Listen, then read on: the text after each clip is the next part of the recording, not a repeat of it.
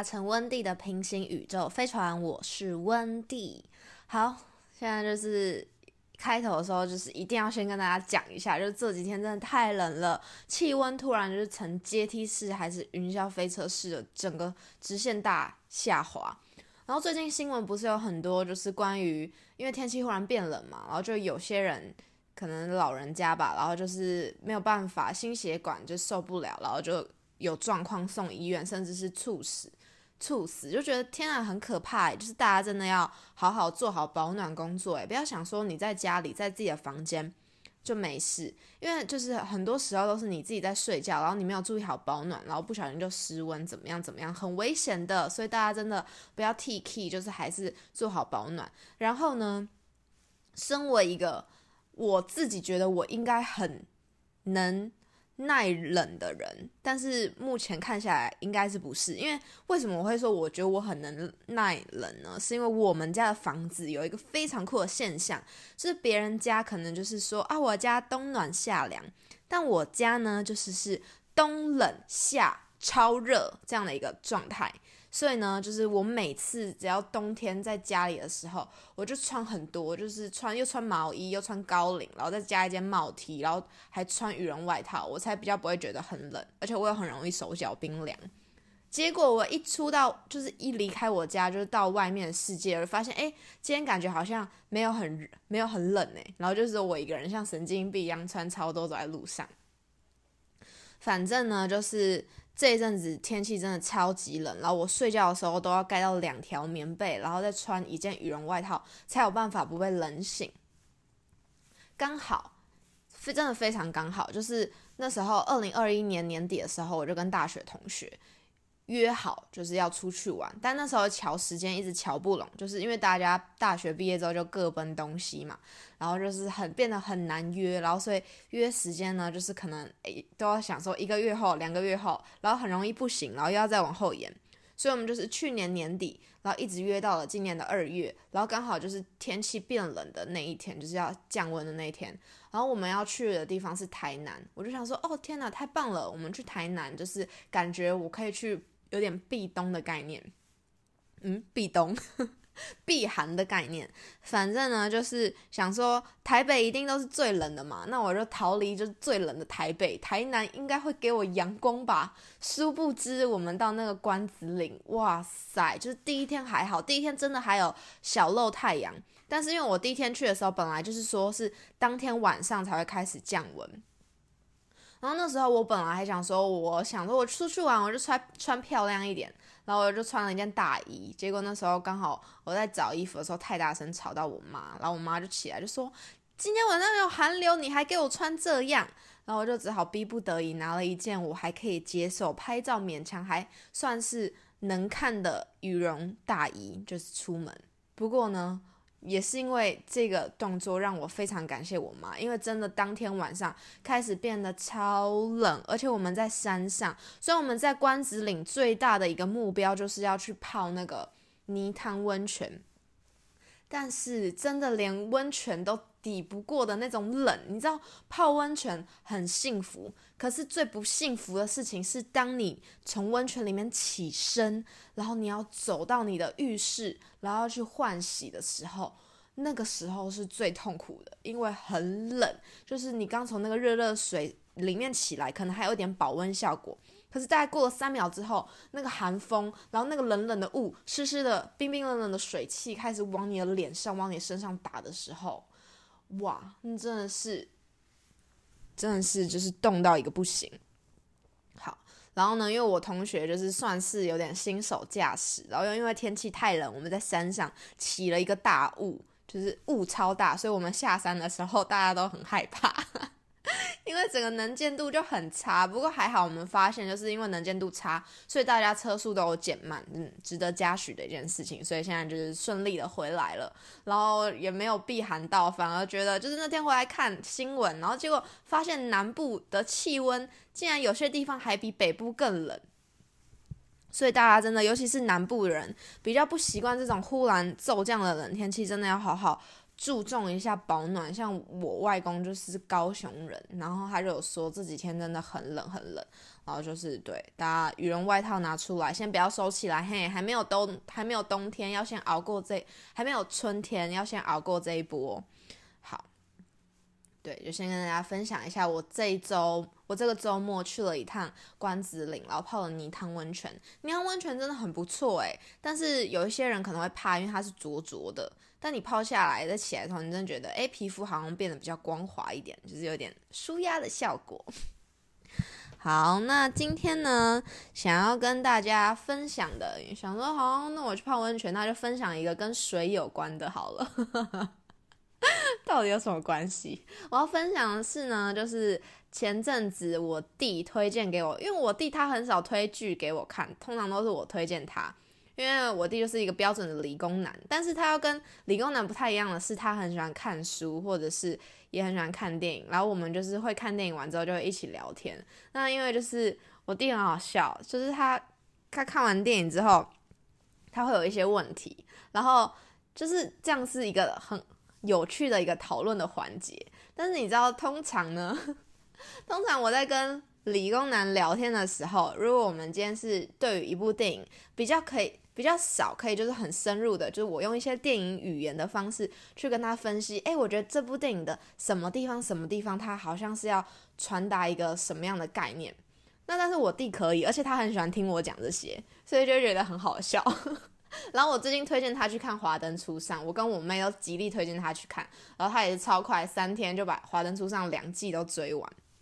好，反正他那时候呢，就是因为放寒假嘛，时间比较多，然后他就用我妹的 Netflix 追完了《宁静海》，就是孔刘欧巴演的《宁静海》。哎，我之前真的从来都不会觉得孔刘帅，哎，因为我身边很多同学都是喜欢大叔的。那我就一直跟他们说，嗯，我是朴宝剑那个路线的，我比较喜欢朴宝剑那那那个流派，金秀贤，嗯，对，然后就是孔刘，就是哎，不，好像没有在我的审美范围里面。我知道他是帅的，但是我就是不会特别去迷他这样。但是我看了宁静海之后，我就是觉得，嗯，大家会喜欢孔刘，真的是有原因的，因为他在里面真的是一个感觉。很让人安心、很有安全感的那种队长，然后是一个智慧的精神领袖的那种感觉。那我真的觉得韩国的编剧真的不要太厉害诶，就是他们的剧情真的是每次都可以推陈出新，然后每次都可以有不一样的变化。那这也是我第一次吧，应该可以说是第一次吧，是看到这种是亚洲制作的这种。太空的电影，因为过去对于这种太空人的电影，好像还是比较常看到的是欧美国家、美国好莱坞诠释居多，所以也觉得诶蛮新鲜的。那他就是拍摄这个，嗯，因为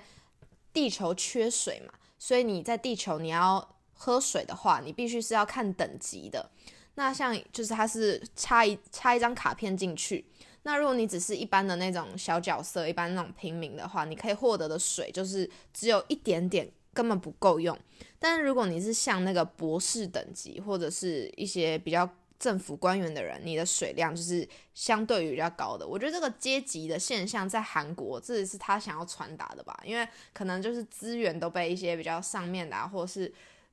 一些比较有权势地位的人拿走了。那反观呢，就是在底层的人。韩国其实很多人，他们都还是生活在半地下室，就是可以看《寄生上流》啊，或是一些什么其他电影都可以看到。其实，嗯，有人的生活很富裕，没错，但是还是有非常大一部分的人，他们是连就是生活日常起居都有困难这样的一个状态状态。那我觉得宁静海呢，他也是有稍微就是在 argue 一下这件事情。好，反正呢就是。孔刘呢，就带着他的这些队员们，然后因为呢，他们到了这个叫做渤海基地的这个一个地方。那其实之前这个渤海基地有出过一些事情。那这事情就是有一票的研究人员，他们因为去了这个渤海基地之后就没有回来了。然后还包括这个女主角，这女主角她真的很常演这种这种类型的，我觉得她是电影脸。就是他比较，他很长，就裴斗娜啦，对他演的是这个宋智安。宋智安他是一个生物学家，就是一个典型非常典型的一个研究人员。那对于什么事情都有非常非常强烈的一个好奇心。然后呢，也是他们到了这个月球之后，然后来到了这个基地，诶，他们开始察觉了，好像有一点不对劲的地方。加上他们的太空船坠毁，所以很需要赶快跟基地的人联络。但是就在这个期间，他们发现了一些。之前好像有被这些高层掩藏的事实，就是这些研究人员他们为什么那么多人都没有回来？那到底是发生了什么事情？那他们也在这个基地呢发现了很多尸体。那奇怪的是，这些尸体都是溺死的，就是都是呈现一个溺水的状态。那可能是也因为就是真的太久都没有获得水资源了，所以有还有研究人员他们就是用一种。很细细缝的那种语气就说到，至少他们在死前已经喝满，就是喝喝饱了水，就对他们来说溺水甚至还是一个很奢侈奢侈的死法。可是之后发现，这其实是当时的研究团团队他们在研发的一个东西，叫做月水。可是这个月水呢，他们对于人体，就是它碰到血液之后，会把你的血液稀释，然后变成水，然后不断大量的扩增扩增。导致呢，你整个人的，就是有点像是它寄生在你身上，然后这个碰到这个月水病毒，它有点像是病毒的人，他就会疯狂的吐水，然后七孔就喷水出来，就是有血的地方就变成都是水，然后就是这样惨死，就死状非常非常的惨。那就是这个治安呢，他是第一个，就是觉得，哎，这件事情可能必须要立马去解决它。他想要找到为什么这些人会碰上这样的状况，再加上他也很好奇他自己的姐姐智雅吧是怎么死掉的，因为他姐姐之前跟他一样都是这种高知识分子，是研究人员。但是呢，这个孔刘他因为他有一个女儿重病，在就是加护病房里面，在医院里面要等待他去给他。干净的水才能够好好的治病，所以孔刘他觉得就是我们的任务就是只是完成任务，我们就回到地球啦，你干嘛要管那么多？那治安这时候他讲了一句话，我真的非常喜欢，他就说：如果你不问问题的话，你永远都不会知道发生什么事情。如果你今天不去碰看到一个问题，你不去问，你不去解决的话，那他就是你就只是逃避，它永远都是存在的。那我真的觉得，这在填鸭式教育里面是非常难能可贵的一个思考。我不知道大家有没有感觉，就是在我们的成长环境里面，有时候呢，你可能是对于一些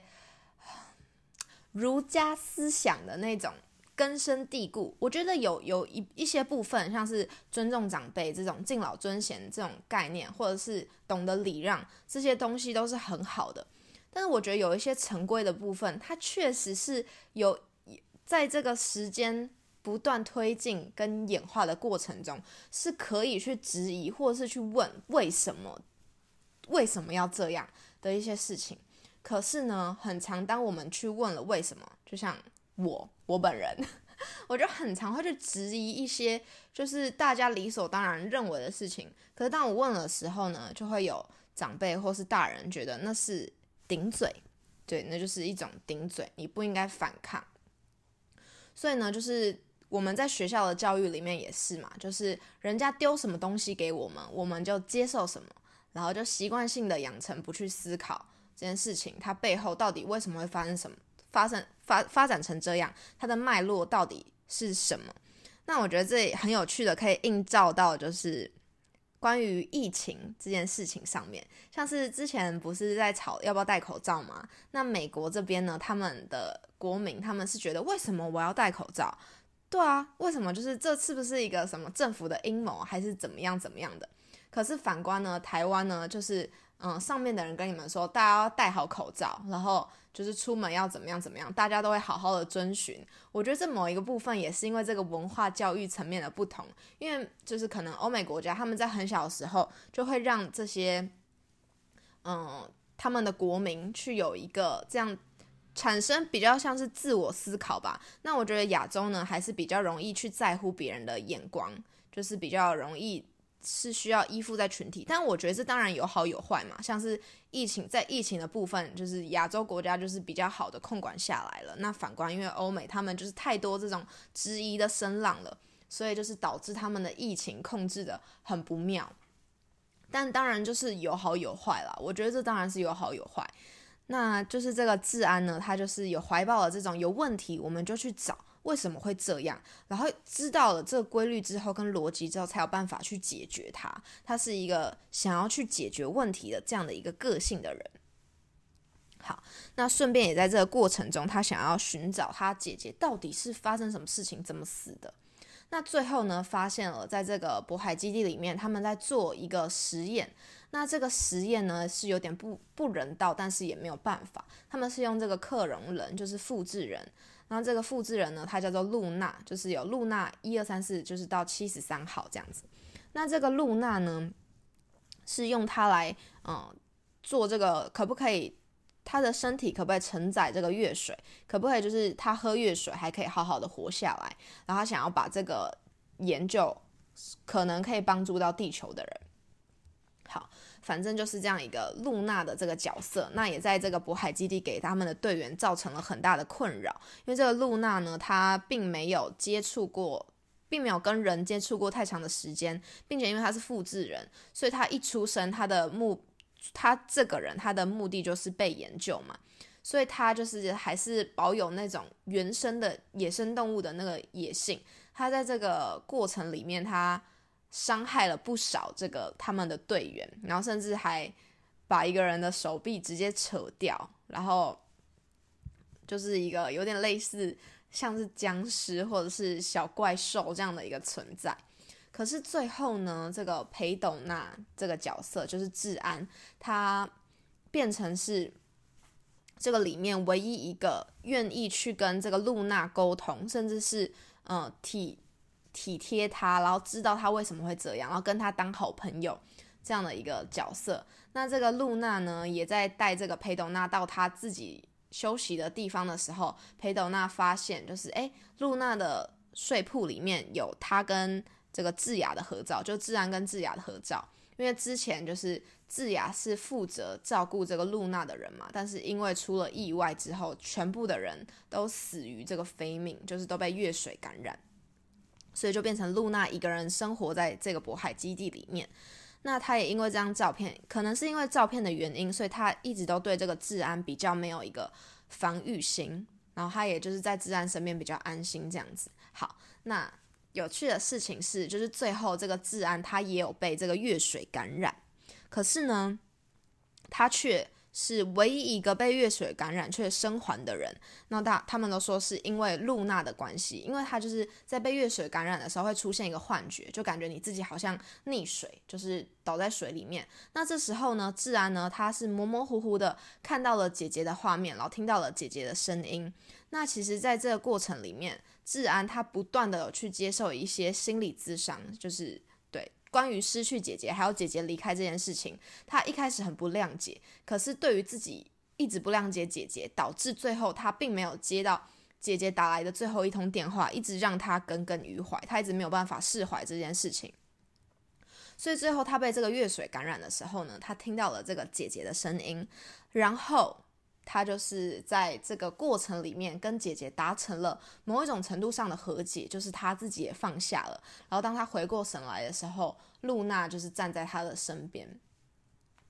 那我觉得就是我那时候就是看完之后，我就跟我弟说：“哎，你觉得这个露娜的安排，就是最后他这个醒来的过程，你有觉得怎么样吗？”那我弟就说：“有怎么样吗？就是露娜她救他，不是吗？就是他让他醒过来。”然后我就跟他说：“不对，我觉得这应该还有更深层的一个意义的存在，包括取名。我觉得有时候角色的取名也很有趣，就是你去看一些嗯电视剧，我觉得如果有用心的编剧，他应该都会在角色的命名上多有一些琢磨。像是《三十而已》，《三十而已》的那三个女生，她们的名字都很有趣，像是顾家就很顾家，然后嗯。”王曼妮就是王 money 嘛，那钟小晴就是终于晓得情为何物的那种感觉。好，反正在取名上面呢，我就问我弟，你觉得他为什么要叫露娜？然后我弟就说，嗯，不知道。然后我就跟他说，韩文的月球叫做露娜，就是也是有点像是那个露娜的那个发音。然后呢，姐姐也是念露娜，然后这个露娜呢，她也叫做露娜。所以这三个人三个名字之间到底有什么关联？包括最后那个治安他醒过来之后，他说救他的人是露娜，是露娜。那到底是说的是这个露娜呢，还是他的姐姐？我觉得这是很有趣的一个安排，就是包括这个露娜的角色。好，其实说来说去，就只是因为我看到这边之后，我觉得，哎，我发现这个东西很开心，所以想要拿出来跟大家讲一下而已嘛，炫一下，炫一下，炫一下。哎，我有发现哦，大家有没有什么其他发现？对，好，然后那时候我跟我弟讲的时候，他就说：“是哦，这是你自己，你自己。”看的吗？你自己觉得的吗？还是有人分析的？我就说哦，没有啦，就是我在看的时候自己觉得它应该是有什么关联性吧。对，现我现在看电影的时候都都会有一些直觉的觉得，哎，他们应该之间有什么联系？这可能也算是某种职业病。好，总之我觉得《宁静海》是一部蛮有深度，而且蛮好看，而且我觉得它会有第二季的。电视剧，然后集数也不多，八集而已，很快就看完了，对不对啊？大家可以去看一下。好了，那这就是今天关于宁静海的一个小分享。那有兴趣的人也可以去追来看呢。我觉得整个过程都还蛮刺激的，除了第一集稍微有一点老梗以外，从第二集开始，每一集都是高潮，真的会让你停不下来的那一种。好，那大家天气这么冷，要注意保暖。虽然不知道这个寒流到底还会持续多久，不过最近好像听说有要回暖的趋势了。我刚刚好像不知不觉念了一段 rap。对，好，反正感谢大家收听，然后保暖注意一下，吃饱睡饱，对，每天都过得开心哦。好，那我们就下一集再见，拜拜。